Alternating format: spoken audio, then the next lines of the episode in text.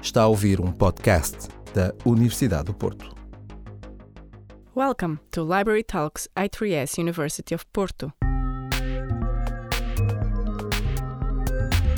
Weekly, we'll meet researchers from all over the world.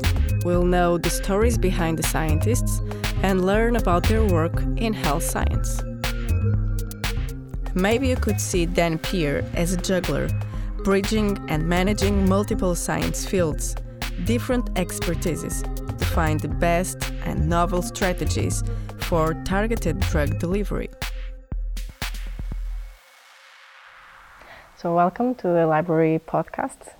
Thank you. And welcome to I3S also. Uh, to begin with, how did you become interested in science? Wow, difficult question. So, I lost my mother to cancer when Yeah. I was 18 years old. I think this is a very good motivation mm-hmm. to become a scientist. I wanted to be a physician all my life, all my life until I became 18. Mm-hmm. But then my mother was diagnosed with a very rare type of cancer, and she passed away within five months. And I think that changed my life. I was motivated to try and find cure for cancer. Mm-hmm. But why, why wasn't uh, clinical, the, a clinical approach enough for you? Okay, so my understanding, maybe it was wrong understanding, is a physician treats, you know, a certain amount of patients, but a scientist can influence the world. And since I've been involved in this research for more than 25 years now, I can tell you that we have made impact on patients' life already. So I think, you know, I was lucky, but we could translate our scientific discoveries into novel therapeutic modalities. Not in cancer yet, but even in cancer, we are getting there. And um, what has changed in your view since then? What About uh, in, in your in this aim of curing cancer? Well, I think we are still very much committed. I think we are understanding more how sophisticated it is. You know, cancer is is a huge area, hmm. more than 500 different diseases, and so we now understand that we cannot cure everything, but we can hopefully extend the life and the quality of life of patients. And if we can also cure cancer, that will be amazing. And we have, you know, new drugs already on the market, like in melanoma, that use immunotherapy approach, which are really amazing. You can get really cure of metastatic melanoma of patient. This is really unbelievable. And um, back then, in that early age in, in which the, you wanted to be a scientist, were there any other key influencers besides your mother and? I was a very bad student, you know, over the past, uh, when I was an undergraduate, uh, uh, when I was a high school student, and even when I was an undergraduate student, I was actually a bad student. But I always was curious about things, phenomena, nature. So I was really bad, so bad that they kicked me from high school. Okay. Having said that, when my uh, mother passed away, I decided to do this shift. And I said, okay, this, I have now a mission. I want to treat and cure cancer by making new drugs that are more safe. And in order to do this, I had to study, right? So, with really a short time, I completed my, all my high school education in about three months. And then I went to the university. And I wasn't really good at the first year.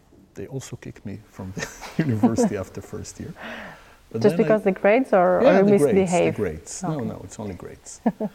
I always behave nicely. Okay, just to be sure. And then I, I decided that it's time to move on and become more serious, you know, really study. Not only saying I'm going to study, but really study. And I did it. And, and that was the end. So for me, grades are not really important, but curiosity, creativity, persistent. That's the most important thing, I think, for a scientist to be. Mm-hmm. And from there, how did you decide the topic of your PhD? You know, it's just actually I started as doing a PhD in ocular field, so mostly in uh, glaucoma. And I developed during my, in the beginning of my PhD, I developed a sustained release formulation for mitomycin C. It's a chemotherapy that actually uh, block or inhibit fibroblast proliferation after glaucoma filtering surgery. And then I thought maybe we can apply it for cancer because mitomycin C was given to cancer patients, at least to some of them. It's a very toxic drug. And so then my PhD turned from really looking at at glaucoma to looking at tumors. And that was very successful. And we discover also some, you know, unexpected phenomena with some drugs that could be repurposing or repur- repositioned to, to be in other drugs, mm-hmm. like in the case of Prozac. So during my PhD, we found that Prozac, the well-known antidepressant, is a non-specific blocker of pumps that pump out chemotherapy. So we decided to very quickly, you know, prove this in animal models and go to the clinic because it's an approved drug. So this, this also changed really the scope of, of some patients. And nobody made money out of this, but at least some patients have mm-hmm. benefits, including kids that now in medulloblastoma get this drug, Prozac, during their chemotherapy treatment, and it's prolonging their survival and the quality of life is increasing. So this is part now of the current protocol in medulloblastoma. If those kids has um, really expression of pumps that are influenced by Prozac. So I think you know science go to different direction. You you start with something, but you never know where you're going to end. Mm-hmm. And um, and so you were always researching and working in a, in quite a cross-disciplinary field since your PhD. Were, yes How no. do you find these parallels? For instance, glaucoma and then cancer. Yes. How do you train your eye to to, to see these parallels. And that one thing that you have to be open-minded. I think mm-hmm. that the common denominator was to deliver safer drugs. So we developed drug delivery systems. And we wanted to make them more safe and more accurate, right? So you want to deliver, for example, chemotherapy either for glaucoma filtering surgery to inhibit the fibroblast or to tumor cells in a very specific manner. It's a chemotherapy, so it can leak, you know, from, from the tumors, from the, sorry, from the carriers. So we wanted to, to create a formulation that will be targeted. And from that point and on, I started to be very much interested in targeted delivery. And this is what really brought us to work that we have done over the past 20 years is to find better targeting approach to target drugs. And over the past 15 years, we're working with nucleic acid, mostly with RNA, siRNA and messenger RNA and self-amplifying RNA, different kind of RNAs, and to deliver them very specifically to specific cells. Over the past 15 years, we are also interested in immune cells. So this is a greater challenge for us. But we, I think we have some nice successes, and uh, we are pushing this to the next level, mm-hmm. Which mean a translational level. Mm-hmm. You mentioned there the RNA and the work that has been done, but that shift from the, uh, the cancer drivers from RNA instead of DNA is not still quite straightforward, is it? It's, we thought it's easier to deliver RNA molecules because they need to work in the cytoplasm and not in the nucleus. So we thought that it will be easier in fact, it's not easy. Why not? Because if your target are immune cells, you have really less of a cytoplasm. They're very small, they have a lot of nucleus, but less cytoplasm. Some of them are really resistant to, to penetration. They feel this is a virus attack. So we need to be stealth from the immune system, but we are attacking immune cells. So it's very tricky. So we basically wanted to increase our understanding in biology. I'm a biochemist by training. So biochemist is basically a duck. He can do many things, but not very good. a little bit of everything, right?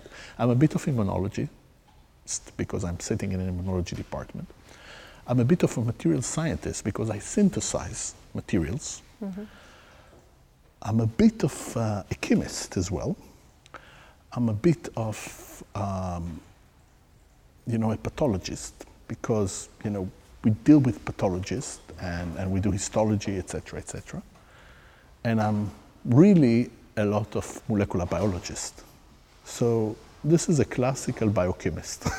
everything, a little bit of everything. A little bit of everything. I hope that we're improving over time. But that is essential for you to for your role now as a, a, a lab manager. Yes. So so I'm doing many things, but I have my own lab, uh, which is quite big. It's about 35 people, mostly postdocs and research associates, less PhD students, um, coming from different disciplines. So I have clinicians in my lab, physicians. I have um, engineers. I have biologists, mathematicians, chemists. And so when you need to deal with an interdisciplinary or multidisciplinary diseases, then it's better to have a very multidisciplinary team because we're trying to solve problems. Without this, I think we can never succeed. Everyone brings its own specialty. I don't know how to do everything by myself. And I don't know of any people that knows how to do everything by themselves. So you have to bring in, you know, the best talent available. And this is from my lab standpoint, but I'm also running the biggest cancer center in Israel, which is the, the uh, Cancer Biology Research Center. We have 17 affiliated hospitals, and we look from everything from phase one, from, from preclinical to phase one, two, and three trials. And so this is a, an administrative position, basically. But it's very important because we are bringing together clinicians and scientists. We do it in conferences, we do it in joint grants, and we push things to the clinic very early. Because at the end of the day, you know, I can, I can cure mice very nicely from many diseases, which we call the Mickey Mouse effect, right?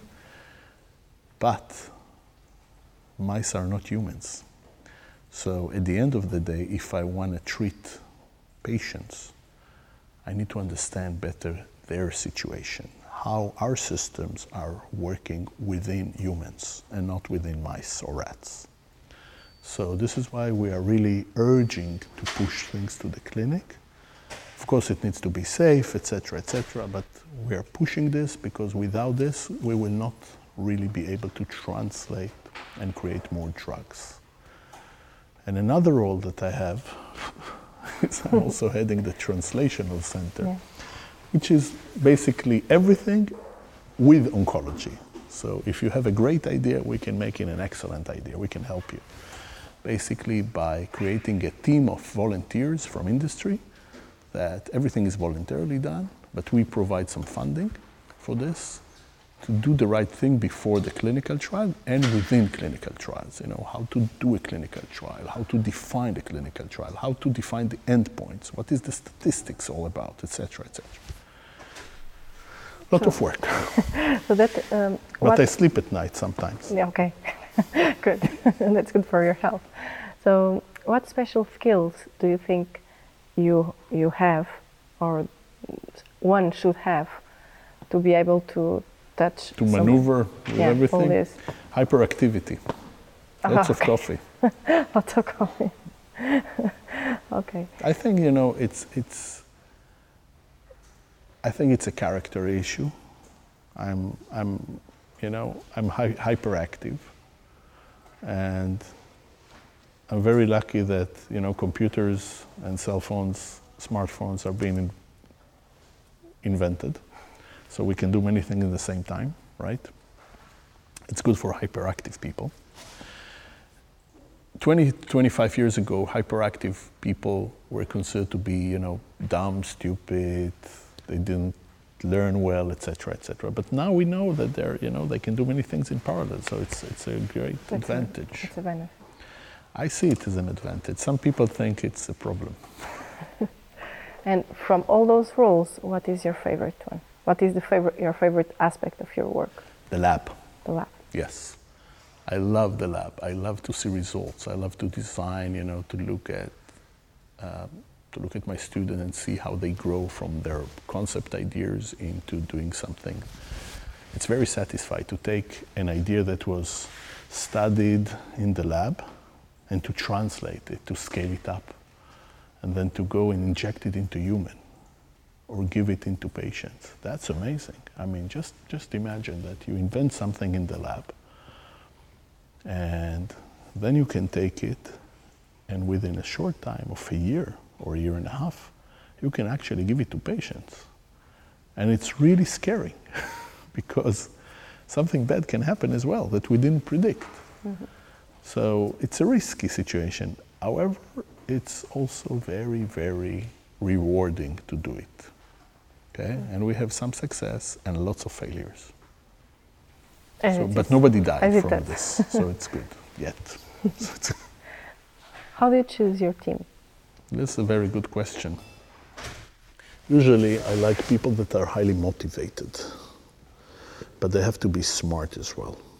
I really don't care about the grades because I'm a good example of how grades are not really important.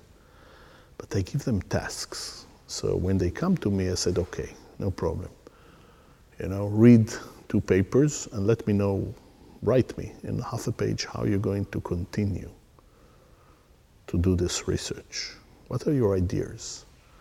And then 50% of the people don't come back at all, which is a great way to, to uh, reduce the efforts, right, in my lab. The other uh, 30% are coming with crazy, stupid ideas. Then I don't know what to do. And 20% are actually interesting people. And I think I'm very lucky because the people that apply to my lab, they already understand. They did their homework. They know it's a very unique place.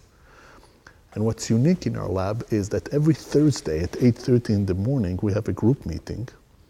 Then we drink wine at 8:30 in the 8:30 morning. in the morning. Yes. Okay. Usually red wine. Okay. Okay. A glass of red wine in the morning makes your creativity increase dramatically. I'm advocating this. Okay. If you drink two glasses, then you probably too much already. too creative, right? So you can get but there is a balance. There is a balance, and people are very open, you know, when they do it.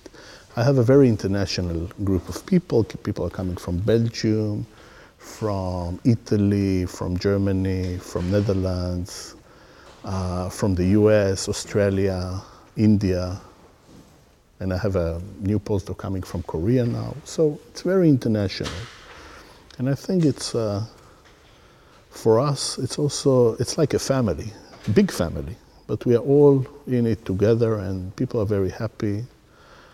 And you know, I don't have to advocate Tel Aviv is a great place to live in. So it's a very young city. The problem is they don't leave. My students, they always want to stay more, right? Even the ones that are coming for half a year, they want to stay. I have an example of people who came for half a year and stayed three years. So it's very hard to kick them. Yeah.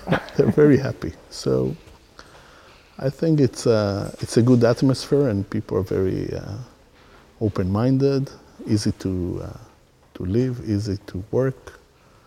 And I see myself like as a small venture capitalist because people are coming also, you know, we have so many ideas and then we try them. So I give them, you know, the opportunity to grow with their with their ideas.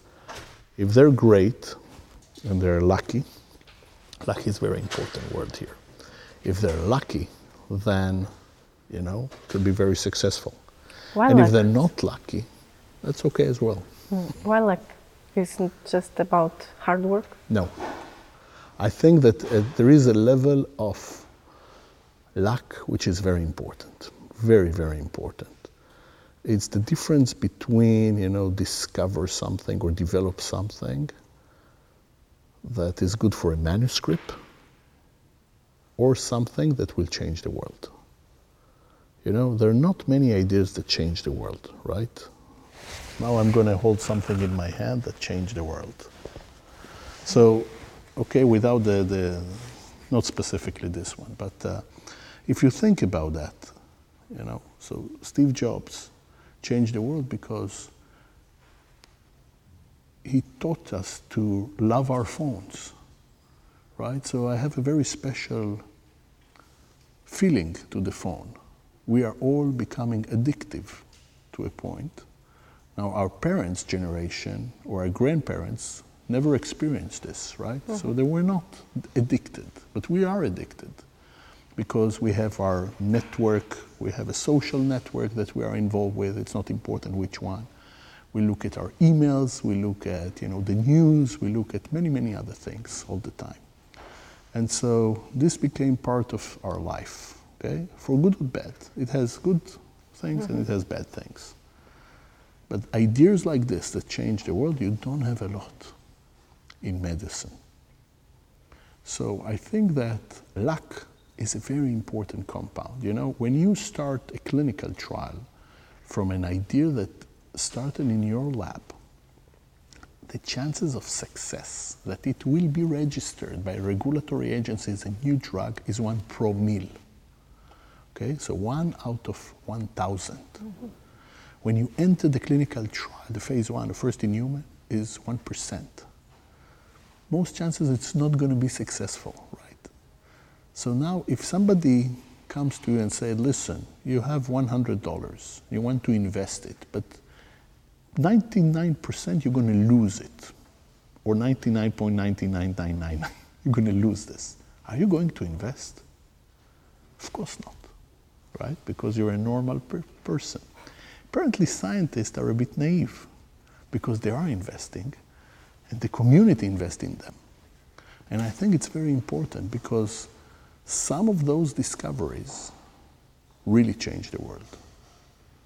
And I think that we are now in a perfect area when we see more and more discoveries. We also have more and more scientists, but we see more and more discoveries are changing the world.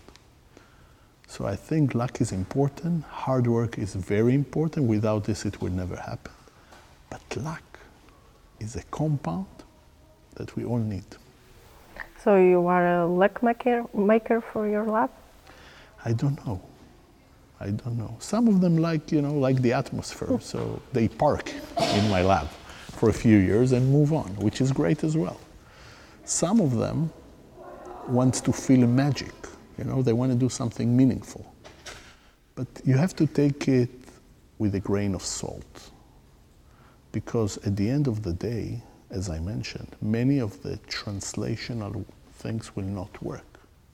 But it's exciting to start something from the lab and move it after scale up to first in human. It can fail all the way before that, right, in animal models, etc. But if it does not, and you go and, and inject it or give it to a patient or administrate it, and you, you see the reaction in an open label trial, it's amazing. And then, you know, over time, if you're successful, there's a phase two, very successful phase three, very, very successful, a registered drug, and, and you mm-hmm. impact the world.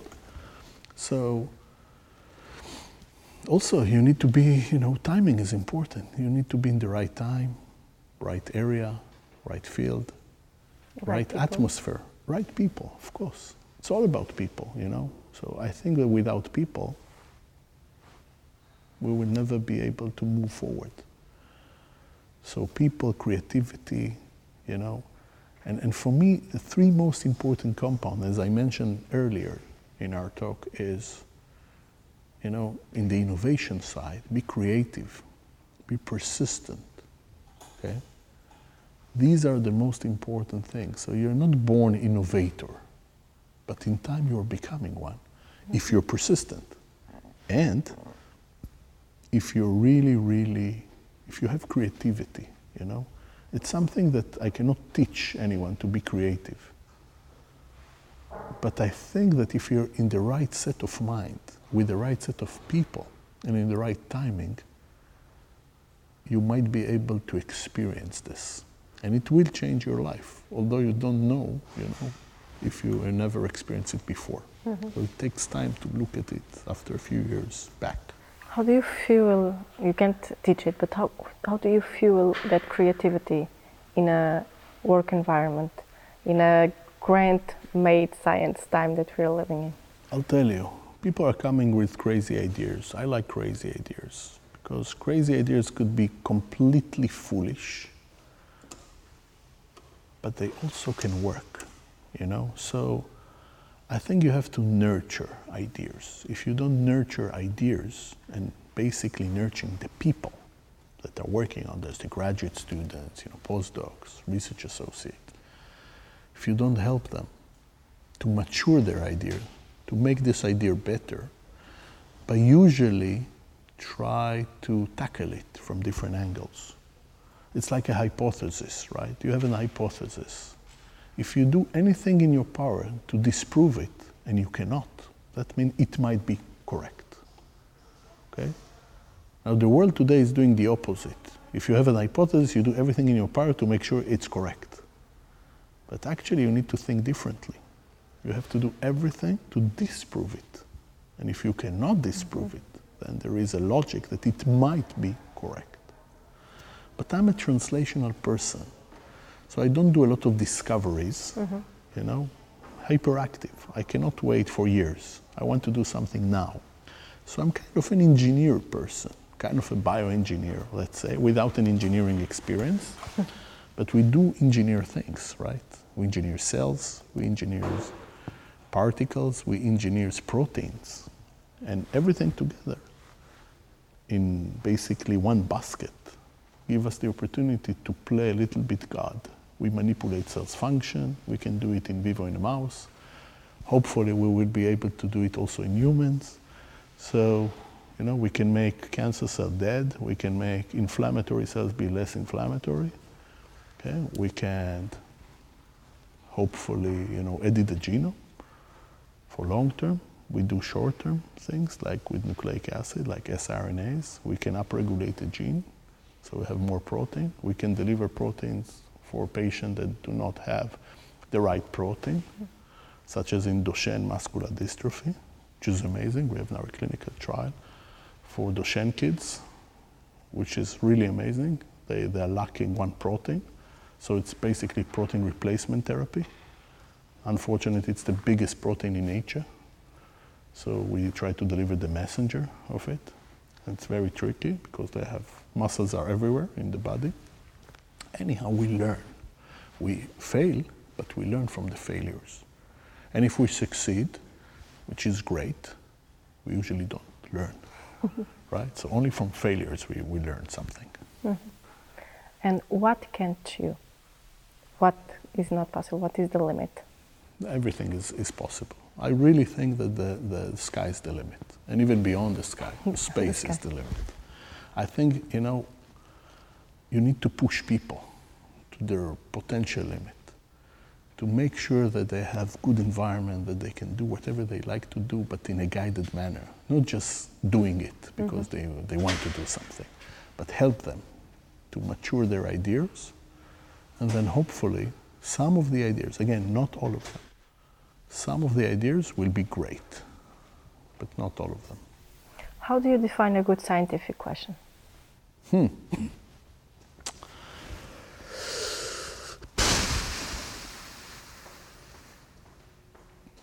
I have to think about this. so I'll tell you that Einstein once said that if he had an hour to live, 59 minutes he will define the problem. And then he had only one minute to really solve it or understand it, right? I think it's something like this.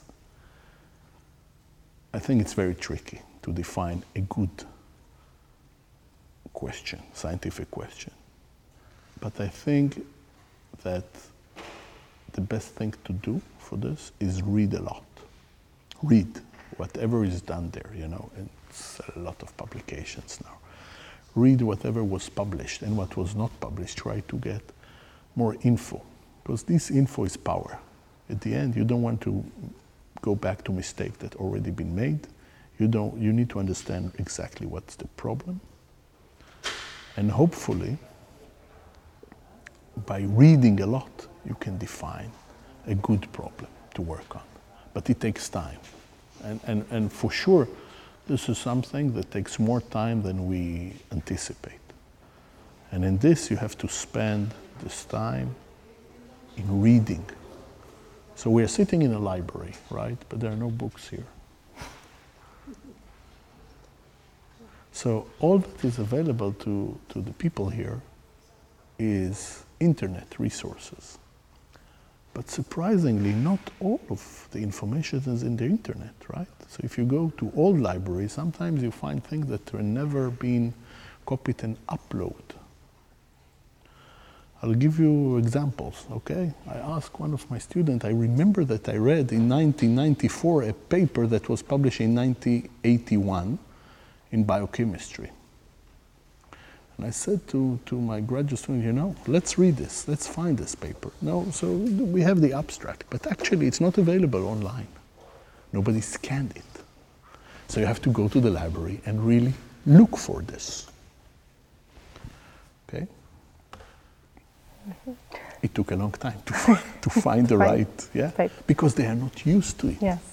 Right? So it's a different generation. Mm-hmm. Okay. If, if you cannot Google it, yeah. it's not existing. It, it doesn't exist. And that's a problem, you know, that again, I'm going back to Einstein. Einstein said that every invention will be reinvented six times. I don't know how he came from the number, but I know at least in my field a few inventions that have been already reinvented three or four times because people do not read older work.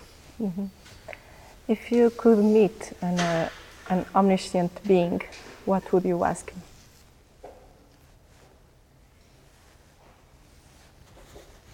If I can meet, sorry? An omniscient being, what yes. would you ask? I have no idea.